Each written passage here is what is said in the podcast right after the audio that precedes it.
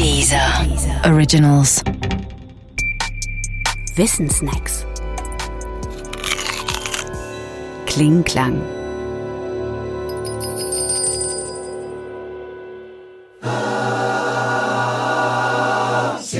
Die Erfindung der Notenschrift. Von der Musik heißt es, sie sei eine internationale oder auch universelle Sprache. Angenommen, das stimmt. Dann hat die Musik, genau wie Deutsch oder Englisch, formal gesprochen zwei Seiten. Nämlich eine orale und eine literale, also eine performe mündliche oder handwerkliche und eine geschrieben schriftliche.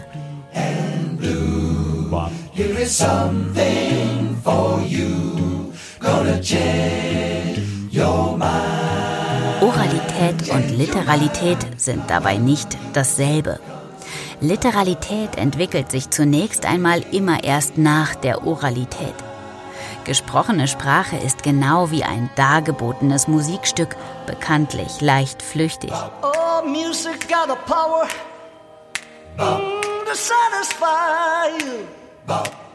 Und erst der Wunsch nach Konservierung des Flüchtigen führt dann zur Schriftsprache. Umgekehrt wirkt Literalität aber auch auf die Oralität zurück.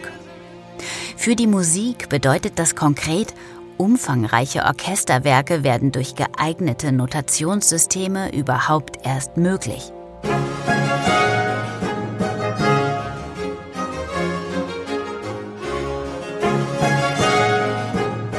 Oder deutlicher noch, ohne Notenschrift keine Ode an die Freude.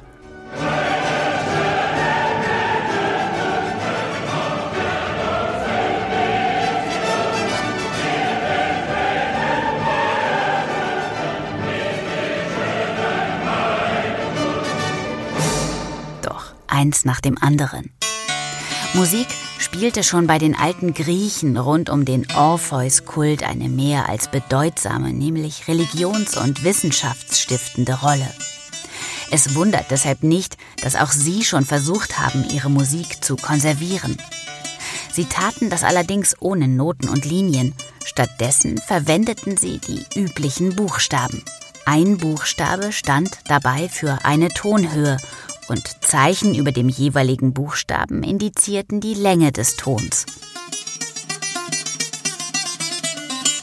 Das griechische System war also so etwas wie ein Sprechzeichensystem, aber nicht für Wörter und Sätze, sondern für Töne und Melodien.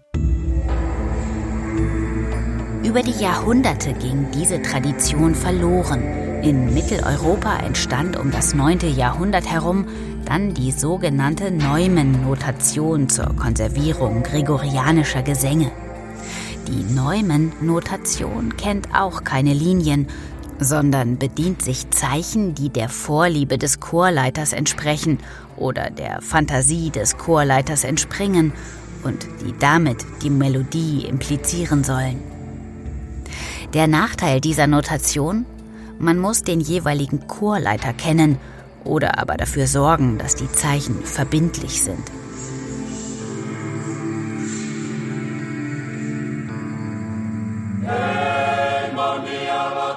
Abgelöst wurden die Neumen dann in den folgenden 500 Jahren durch die Erfindung der heute gängigen Standardnotation. Alles begann damit, dass man Linien einfügte. Zunächst nur zwei, C-Linie und die F-Linie für die Halbtonschritte. Um noch präziser zu sein und Tonabstände genauer festhalten zu können, fügte man später weitere Linien ein, erfand Längen- und Pausensymbole, die Notenschlüssel und vieles mehr. Die Geschichte ist lang und das Resultat Gegenstand des abendländischen Musikunterrichts. Natürlich muss auch die heutige Notation nicht die einzige und auch nicht der Weisheit letzter Schluss sein. Klar ist, dass diese Notation bei aller Präzision nicht alle Komponenten eines vorgetragenen Stückes einfangen kann.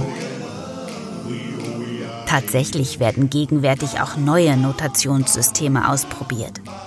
Da die jeweilige Notation auf die Musik rückwirkt, und manchmal überhaupt eine neue Musik erst ermöglicht, darf man gespannt sein, welche Musik da noch kommen wird.